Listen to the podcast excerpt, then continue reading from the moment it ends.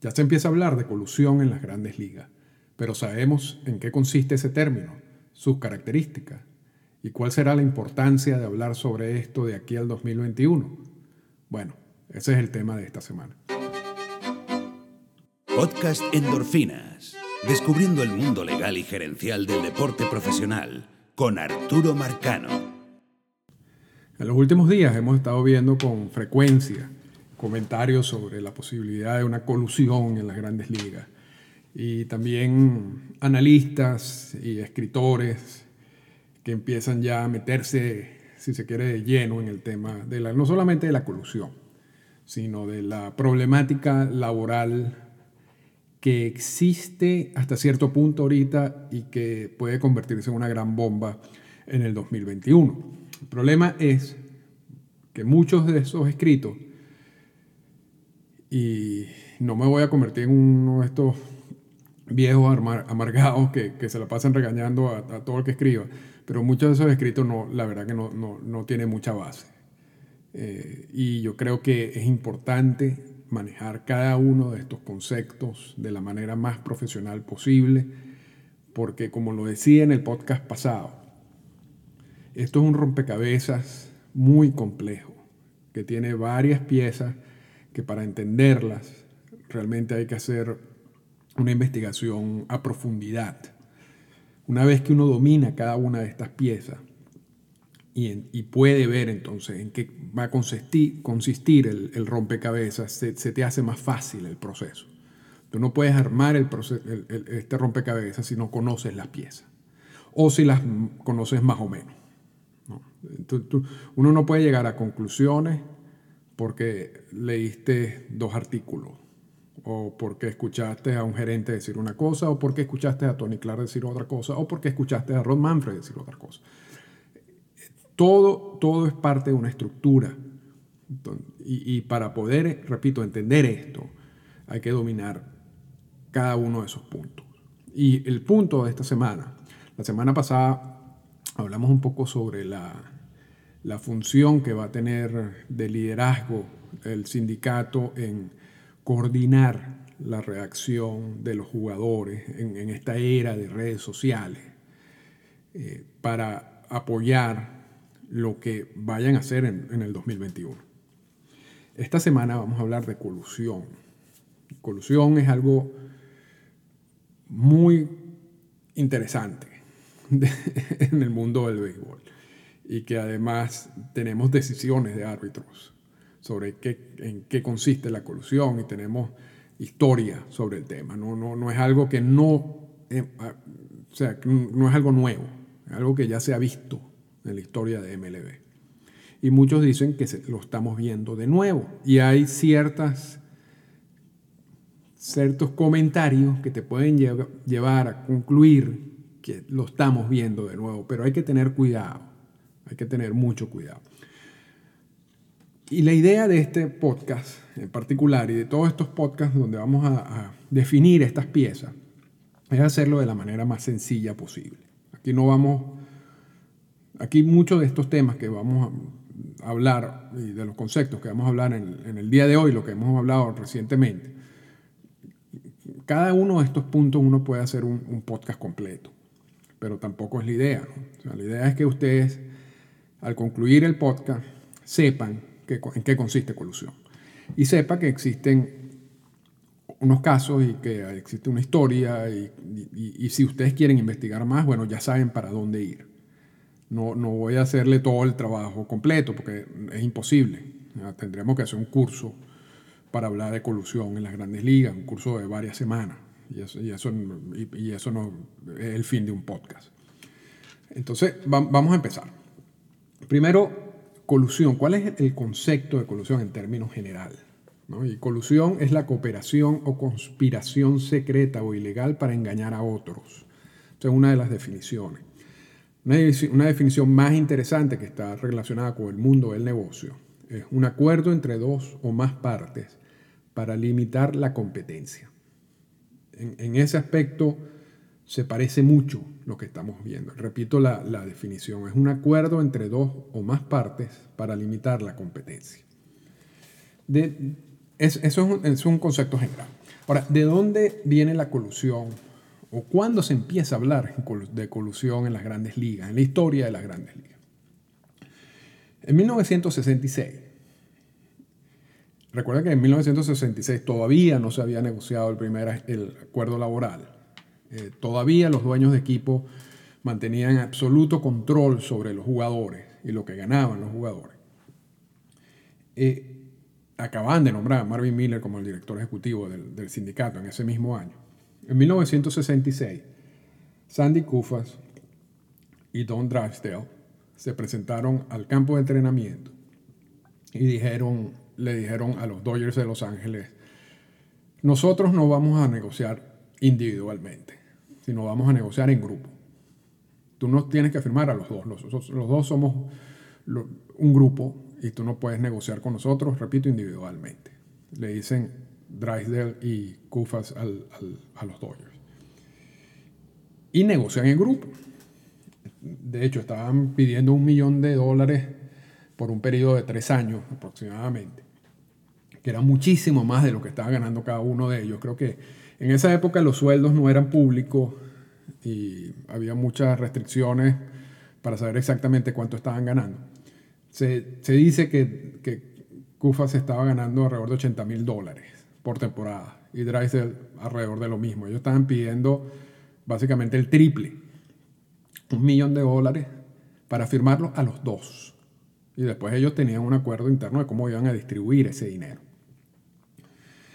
Y amenazaron diciendo, mira, nosotros si no nos firman, vamos, nos vamos a hacer una película, que tenemos una oferta de hacer una película y no nos interesa. Los Dodgers al final terminan firmando a los dos por un acuerdo que tampoco sabemos cuál es el monto, pero que es muy inferior a, lo que estaban pidiendo originalmente y solamente lo firman por un año.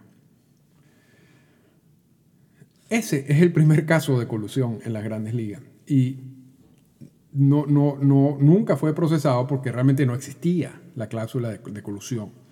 De, de, esa, de esa acción de, de Kufas y de Drysdale, y después cuando se empieza ya a negociar los convenios laborales en 1968, se incorpora en el convenio laboral lo que es la cláusula 20E del CBA, o sea, del, del convenio laboral. La cláusula de 20E, si si tú buscas, si ustedes buscan, ustedes tienen el convenio laboral y buscan colusión, no lo van a conseguir. O sea, tú escribes en, la búsqueda colusión y no se consigue. Lo que se consigue es la cláusula 20B, 20E. Y voy a leer lo que dice la cláusula, que fue redactada originalmente como consecuencia de lo que hizo, de lo que hicieron Kufas y Dreiser. Y la cláusula dice lo siguiente. La utilización o no utilización de los derechos del artículo 19A2 y el 20, estos son los artículos relacionados con la agencia libre, es un asunto individual a determinarse por cada jugador y cada club para su propio y único beneficio. Los jugadores no actuarán concertadamente con otros jugadores y los clubes no actuarán concertadamente con otros clubes. Esa es la llamada cláusula de colusión. Y es la, parte específica de la cláusula en relación a la colusión es la última parte. Y repito lo que dice. Los jugadores no actuarán concertadamente con otros jugadores y los clubes no actuarán concertadamente con otros clubes. ¿Concertadamente para qué? Concertadamente para afectar, para modificar lo que dice la cláusula 19A2 y la cláusula 20, que son las cláusulas en donde se define la figura de agente libre. Claro, se supone, se supone que esta cláusula no entró inmediatamente luego del caso de Kufas y de Dreiser, porque la agencia libre se incorpora en el CBA en 1976. Entonces, es posible que la versión anterior, esta cláusula, no hablaba de agentes libres como tal, porque no existía la figura de agente libre, pero hablaba de la posibilidad de negociar los contratos que se negociaban año tras año, mientras existía la cláusula de reserva. Y, repito, era una cláusula inspirada en lo que había hecho Kufas y Dreiser. Los clubes, los equipos estaban preocupados de que eso se convirtiera en una regla, en que varios jugadores se pusieran de acuerdo a negociar en grupo y dijeron vamos a, a detener esto. Y incorporan la cláusula de colusión. Y en este caso, si nos vamos a la definición que dijimos al principio, un acuerdo entre dos o más partes para limitar la competencia, este acuerdo entre dos o más partes era entre los jugadores, no entre los equipos. Ahora, ¿qué pasa años después? Se incorpora la figura de agente libre en 1976 en el convenio laboral. Eh, a partir de 1968 que se empieza a negociar los convenios laborales, empieza la guerra entre el sindicato y las grandes ligas, una guerra que, que realmente fue bastante fuerte y mucho más agresiva de lo que estamos viendo hoy en día. Realmente las reacciones que, y los intercambios de comunicados y comentarios entre Clark y, Manfred hoy en día no, no, tienen ni comparación a lo que se decían el, comisionado y el director ejecutivo del sindicato en estos años, en los 70, en los 80. Y en esa guerra salió ganando el sindicato. Y esto lo hemos hablado miles de veces y no, miles de veces y no vamos a, repetir. Cuando Bobby Kuhn deja el cargo de comisionado y viene Peter Uberov, Uberov era un outsider, era una persona que venía de afuera. Y ahí está el ciclo de comisionados también, si quieren escuchar el, episodio sobre Uberov y viene con mucha experiencia corporativa. Cuando se reúne Uberov con los dueños de equipo, los dueños de equipo le dicen, mira, debido a todos estos cambios, la agencia libre y todos los beneficios que le estamos concediendo, que hemos, le, hemos terminado de dando a los jugadores en las negociaciones, en los convenios laborales, estamos perdiendo dinero y nosotros no queremos seguir perdiendo dinero. De hecho, le dicen a Uber, muchos equipos están básicamente en la posibilidad de declararse en bancarrota. Uber años después reconoce que todo eso era mentira, que no había tal crisis económica, pero sí había, sin, sin duda alguna, un impacto económico en, en, esos años, porque los equipos pasaron de asignar el sueldo que ellos querían, por debido a que tenían la cláusula de reserva, a, un escenario donde existen agentes libres y, existe arbitraje salarial y existen un poco de cosas que no existían antes. Entonces es evidente que el ingreso del, que ellos recibían por el béisbol ahora tienen que compartirlo con los jugadores de una manera mucho más amplia de lo que pasaba antes. Entonces eso afecta el negocio. Ahora, de ahí a que estaban a punto de quiebra, eso es mentira y todo el mundo lo reconoce. Pero sí había un impacto. Y los dueños le dicen a Uber, nosotros no queremos, queremos cambiar. Y Uberov le dice a los jugadores, a los dueños de equipo, ustedes, y le dicen así, ustedes son una cuerda estúpido, porque quien puede manejar o quien puede controlar el gasto en salarios es ustedes mismos. Simplemente no dejen que los agarren. O sea, no, dejen que descubran la colusión. No es colusión si no la descubren. Es básicamente lo que le dice Uberov a los dueños de equipo. Y los dueños de equipo, inspirados en esta guía de Peter Uberov, empiezan a tomar acciones en los años 1985, 1986 y 1987 de no firmar agentes libres o de restringir muchísimo la firma de agentes libres y lo que se estaba ganando, lo que se estaba gastando en la firma de agentes libres. El sindicato empieza a recabar información en estos tres años y presenta reclamos ante un árbitro independiente diciéndole, aquí hay colusión, aquí los equipos no están negociando de buena fe con los jugadores y los equipos lo que están haciendo es actuar de manera concertada para destruir la figura de la gente libre. Y el árbitro en estos tres reclamos por colusión, de colusión, le da la razón al sindicato. Dice, aquí los equipos actuaron concertadamente, violaron la cláusula 20 del convenio laboral y por lo tanto les, les sale una sanción. Y esa sanción por esos tres casos de colusión, no son los tres únicos casos de colusión que han existido, hay otros intentos de, colusión, pero estos son los, los, casos en los cuales hay una decisión de un árbitro en donde les manda pagar 290 millones de dólares a los jugadores. Que le salió todo mal.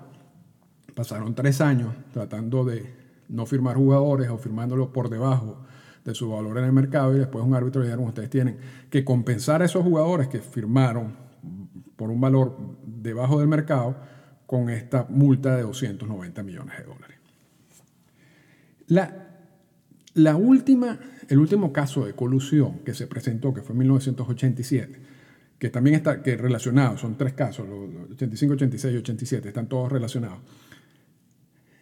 En el 87, los dueños de equipos empezaron a usar lo que ellos llaman un banco de información. Es decir, compartían información entre ellos sobre cuánto se le estaba ofreciendo a cada agente libre.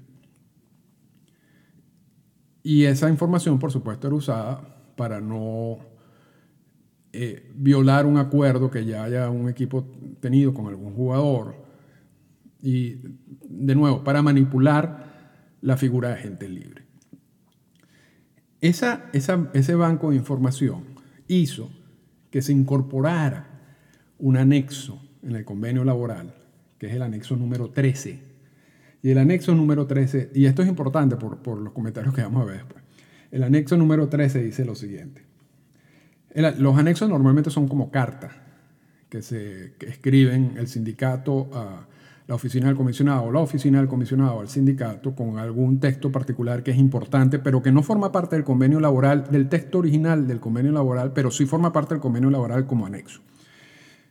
Y el anexo 13 dice lo siguiente. Esto es para confirmar nuestro entendimiento de que durante la vigencia de este convenio los clubes no operarán un banco de información en relación a los agentes libres. Entonces, en términos generales, colusión es cuando dos o más equipos o dos o más jugadores, porque también aplica a los jugadores, se ponen de acuerdo para afectar lo que sería un proceso que solamente debería estar regido por la oferta y demanda libre, sin restricciones, sin manipulaciones. Cuando los equipos o los jugadores caen en eso, violarían la cláusula 20 del, del convenio laboral. Y si como parte de esas acciones existe un intercambio de información entre equipos, también destinados a afectar a los agentes libres, estarían violando el anexo 13 del CBA. Eso es colusión. Eso es colusión, más nada. Es, tan sencillo como eso. Ahora, vamos a ver qué es lo que está pasando ahorita. Y esta, y esta parte es interesante porque hay, hay una diferencia fundamental, fundamental, entre los años de Yuberov y estos años. Y la diferencia fundamental es que durante los años de Yuberov, las acciones de los equipos no podían estar, no eran, no estaban justificadas por el convenio laboral. Realmente los equipos estaban haciendo eso para violar el convenio laboral. Se estaban poniendo de acuerdo para no firmar a los agentes libres, para afectar los derechos consagrados en el convenio laboral. Se buscaban salir de lo negociado. ¿Ok? Hoy en día, existe un convenio laboral firmado por el sindicato que incluye una cantidad de excusas, y esto lo hemos hablado varias veces también, que pueden ser usadas por los dueños de equipo para decir, ya va, esto no es colusión. Yo estoy haciendo esto porque si no me multan con el impuesto al balance competitivo o yo prefiero no invertir en salario porque de esa manera yo voy a recibir más beneficios para yo poder hacer una reestructuración del equipo a corto plazo. Y eso es algo que a mí me conviene más que estar gastando dinero en agentes libres. Pero eso eso es una opción que me lo da el convenio laboral. Yo no me estoy saliendo del convenio laboral, yo estoy usando el convenio laboral para mi beneficio. Esa diferencia es clave en todo esto, clave, clave. Porque repito, con Uberoff los dueños de equipos se trataban de burlar del convenio laboral, de violar el convenio laboral, de salirse del convenio laboral. Hoy en día el convenio laboral es la excusa que tienen los dueños de equipo de actuar de la manera como están actuando. Y eso es algo que el sindicato es difícil de, de, absorber, si se quiere, ¿no? porque es culpa de ellos. Pero hablando de colusión, hay cosas que pasan que realmente a uno le dicen, aquí hay algo extraño, que no tiene que ver con el CBA. ¿Ok? Por lo menos Jason Stark hace un tweet eh, recientemente donde dice que Mark Reynolds, quien firmó con los Rockies, dijo que por muchas semanas no tuvo, no recibió ninguna oferta y que luego jugando golf recibió una llamada de su agente que tenía cuatro ofertas de cuatro equipos distintas y todas llegaron el mismo día. ¿Ok? Importante eso. Jordan Bastian escribe un tweet que dice que Brad Rutch en su experiencia como agente libre, dice lo siguiente. Hablamos con, algunos equipos y nos dijeron, tenemos un algoritmo, una fórmula, y aquí es donde, y esto es lo que nos dice la fórmula. Y entonces dice, era extraño que todas las ofertas eran la misma y más o menos por el mismo tiempo. Y todos decían que era debido a la fórmula. Gerardo Parra, el agente Gerardo Parra, o, una buena fuente me dice que Gerardo Parra recibió cuatro ofertas, todas por la misma cantidad y por el mismo eh, periodo de tiempo. Eso no debería suceder. No debería suceder. Porque es imposible.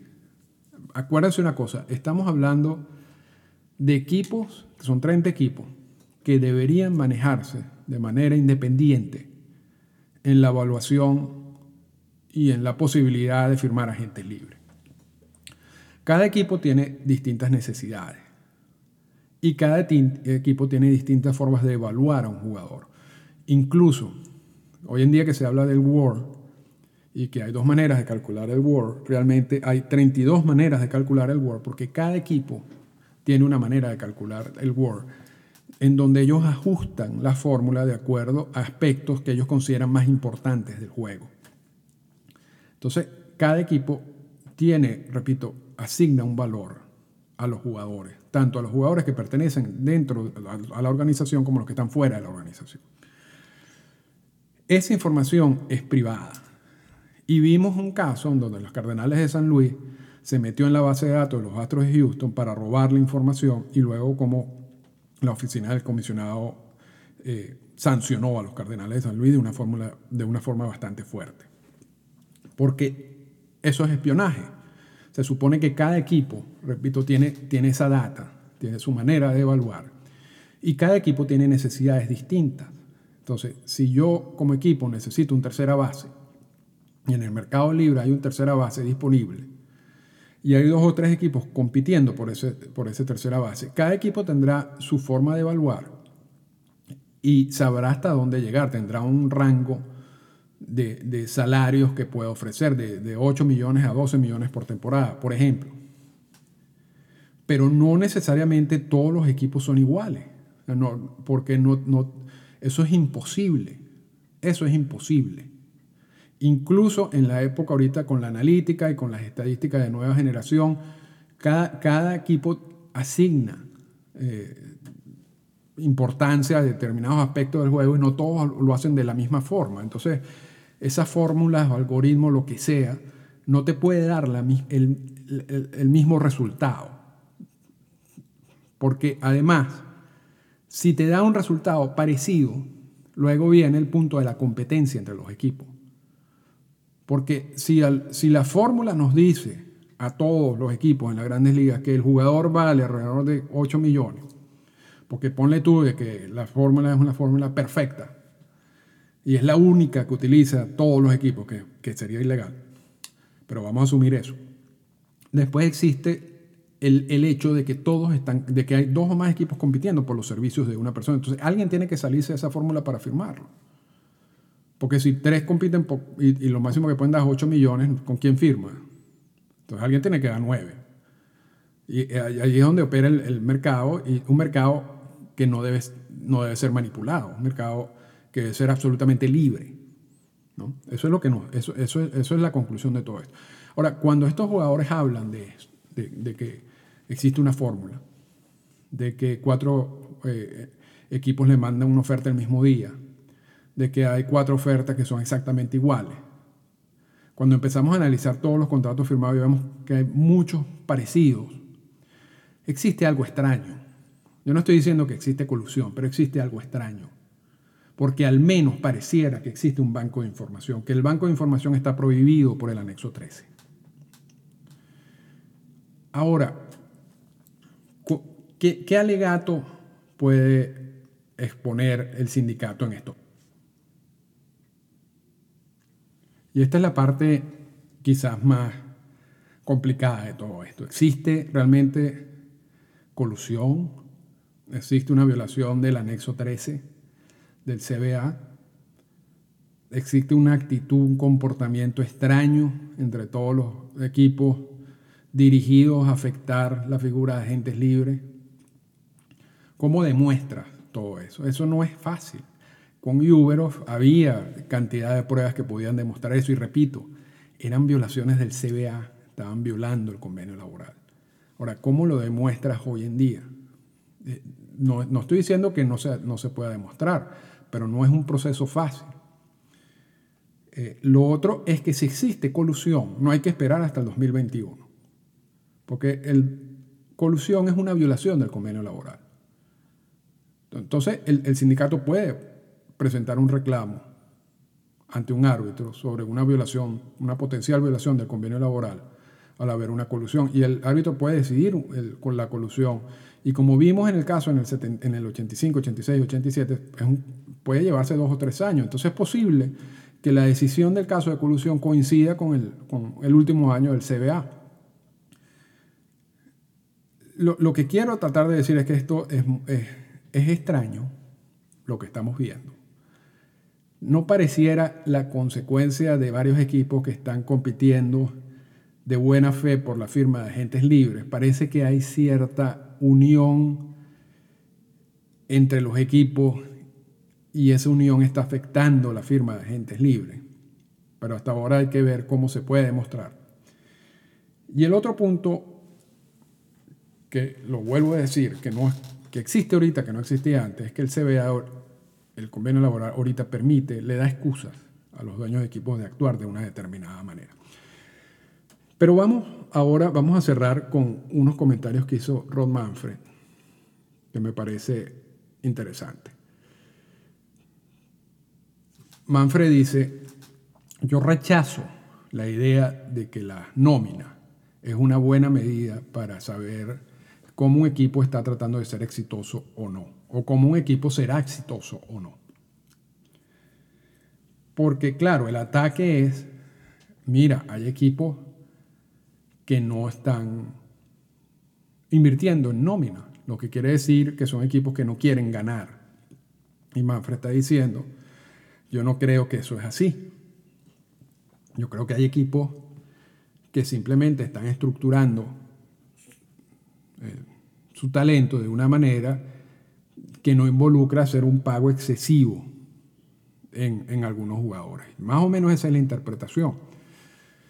Algunos jugadores usaron esos comentarios de Manfred para decir, bueno, si la nómina no es una guía para ver si un equipo está compitiendo o no, ¿por qué existe el impuesto al balance competitivo? Porque el impuesto al balance competitivo, el objetivo del impuesto al balance competitivo es tratar de impedir que los equipos que están ubicados en mercados grandes inviertan todo el dinero que produce ese mercado en nómina y entonces gane año tras año. Entonces, para ayudar a los, a los equipos que están ubicados en mercados en mercado más pequeños, vamos a, castigar a aquellos que se pasen de un umbral, que eso es el balance competitivo, el impuesto al balance competitivo. Y entonces mantenerlos todos dentro de un rango de inversión en nómina que permita a, a todos los equipos competir. Entonces, Manfred yo no creo que Manfred estaba diciendo que la nómina eh, o, que ese concepto no sea importante, lo que, pero la interpretación que dieron algunos jugadores fue esa. Es decir, bueno, si la nómina no es una, fórmula para, para demostrar si un equipo está compitiendo o no, o sea, vamos a eliminar el balance competitivo. El impuesto al balance competitivo, que se dice que opera como un, un, tope salarial, y esto lo hemos hablado varias veces. Y eso es interesante. Porque esto sí es un concepto que se va a tener que negociar en el 2021, el impuesto al balance competitivo. Y Manfred dice otra cosa.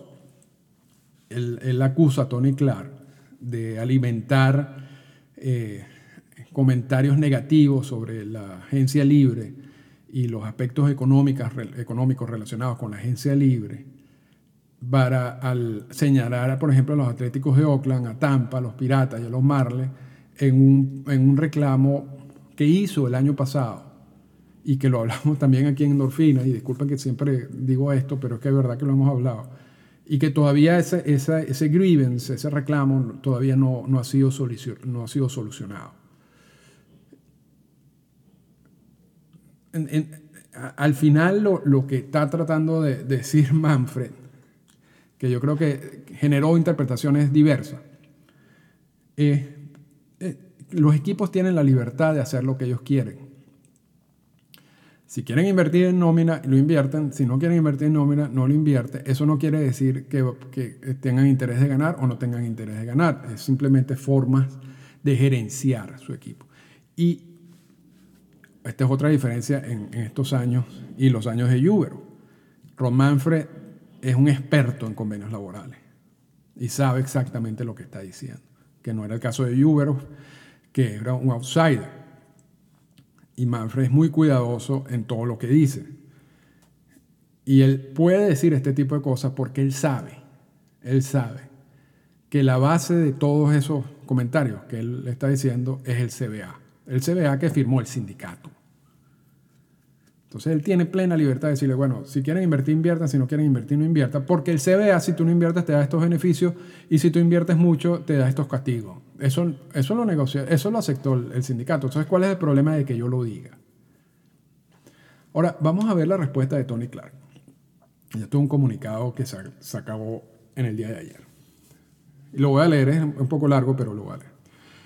Los últimos comentarios del comisionado Manfred y sus intentos de echar la culpa y distraerse de los temas principales no fueron constructivos y en el mejor de los casos engañosos. Los ojos de los peloteros no los engañan ni, ni los fanáticos. Esta, esta traducción es la traducción oficial de ellos, que no necesariamente es buena. Mientras que los peloteros se reportan a los campos de entrenamiento y no ven a veteranos respetados ni a sus valiosos compañeros de equipo en el campo, tan legítimamente frustrados por un ataque a la agencia libre en los últimos dos años. Los peloteros se comprometen a competir en cada lanzamiento de cada turno al bate y en cada entrada de cada juego. Sin embargo, estamos en medio de un periodo en el que un número creciente de clubes parece estar haciendo un pequeño esfuerzo por mejorar su rostro, competir por un campeonato, justificar un precio de un boleto. O en vez de decir un, pequeño esfuerzo, están haciendo, no están haciendo un esfuerzo importante, significativo. Debería ser una traducción mejor para mejorar su roster, competir por un campeonato, justificar el precio de un boleto.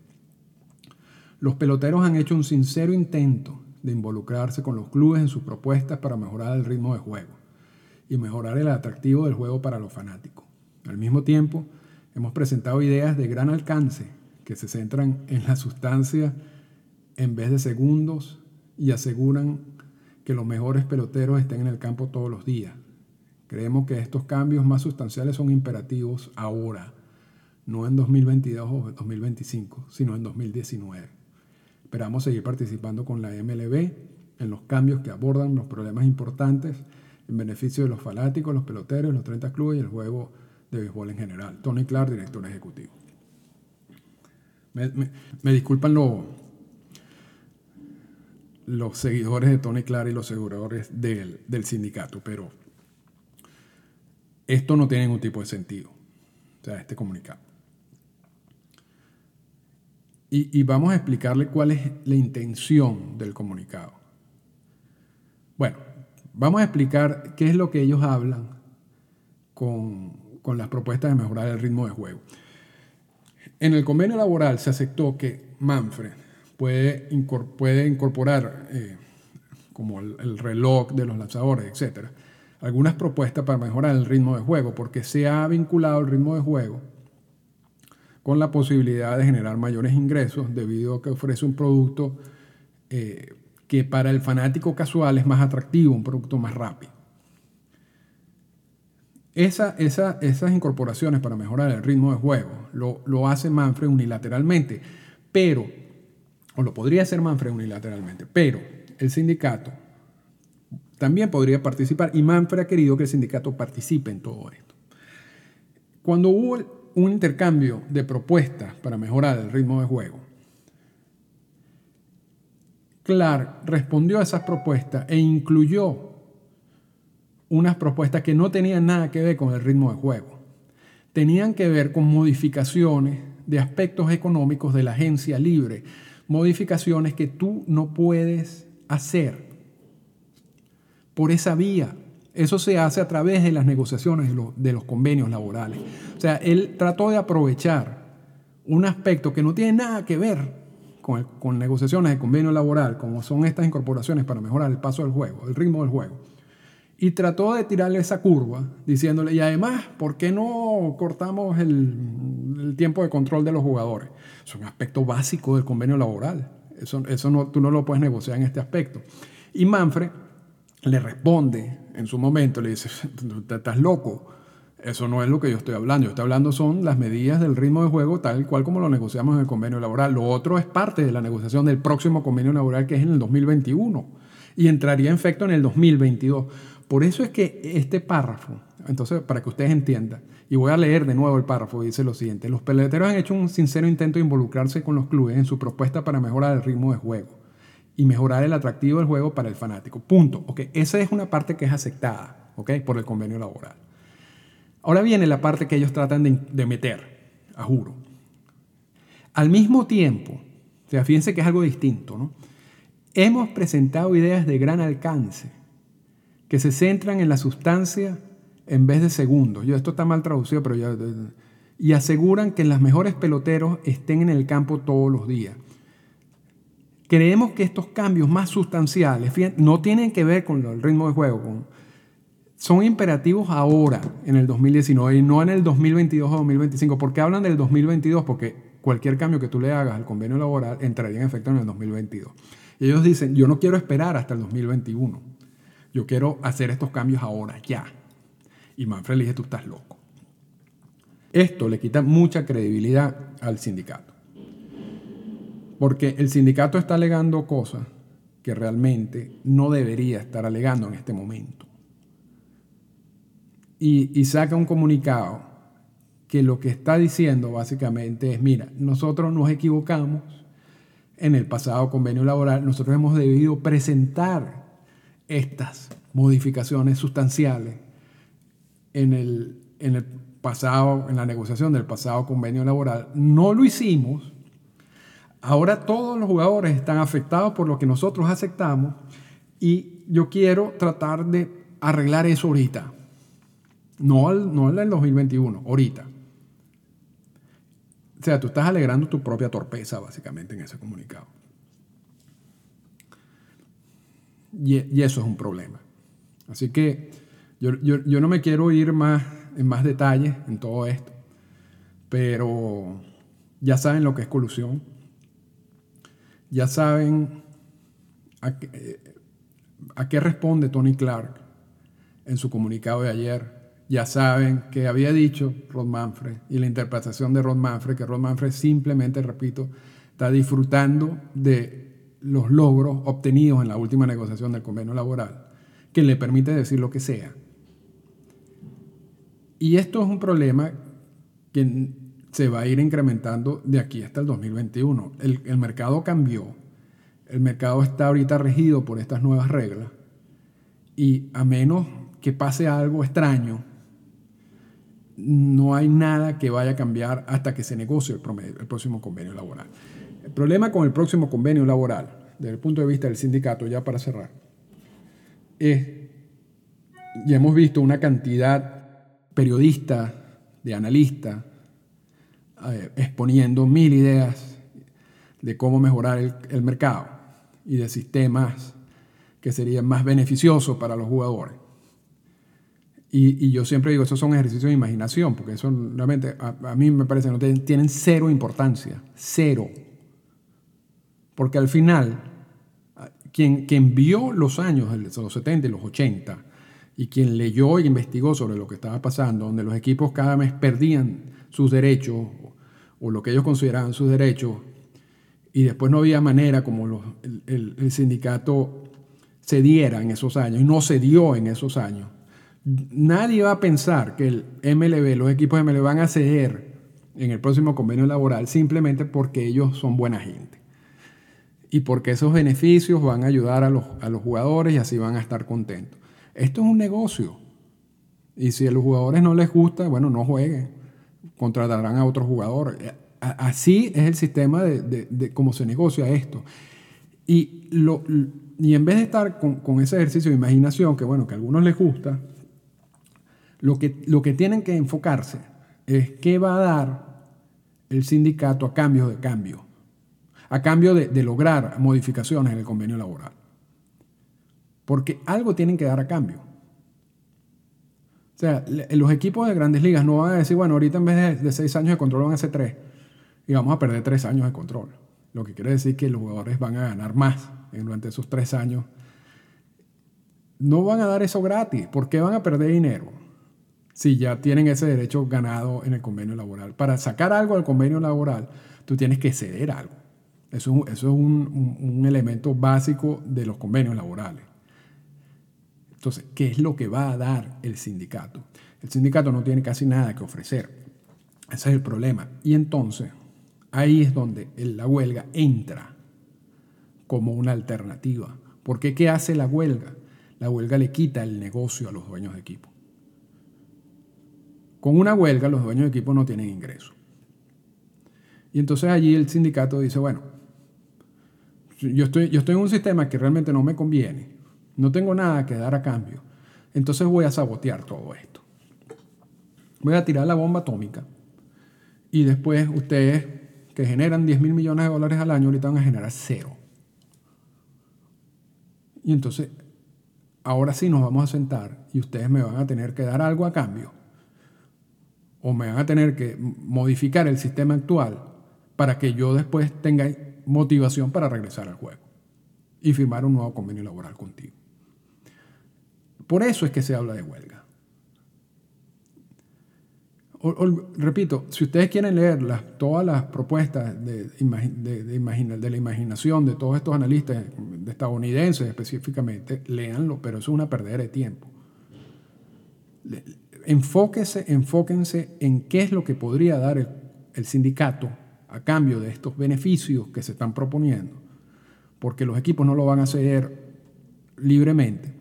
Y luego, si no consiguen nada, entiendan que la huelga es la alternativa, porque la huelga hace que los dueños de equipo tengan que negociar, tengan que sentarse a ceder.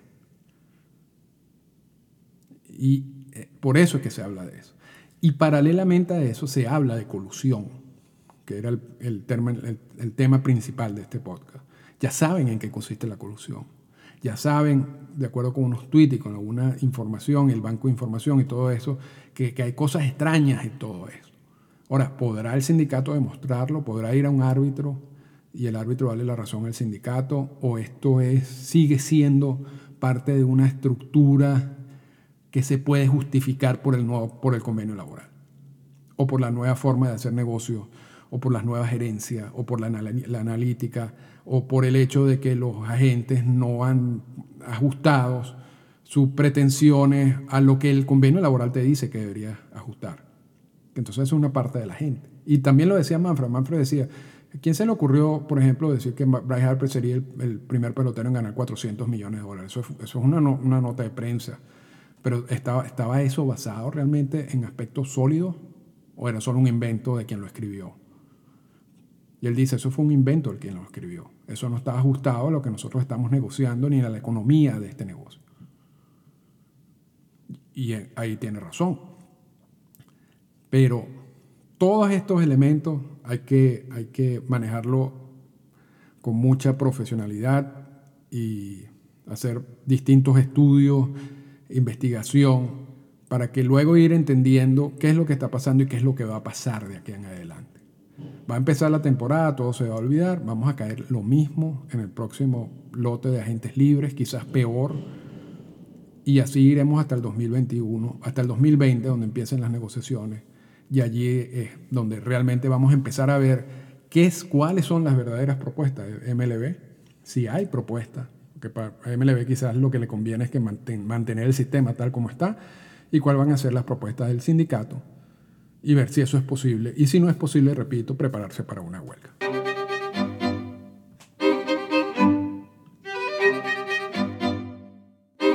Esta fue una presentación del podcast Endorfinas. Para comunicarse con nosotros, escríbanos a las siguientes cuentas en Twitter. Arturo Marcano y Endorfinas Radio.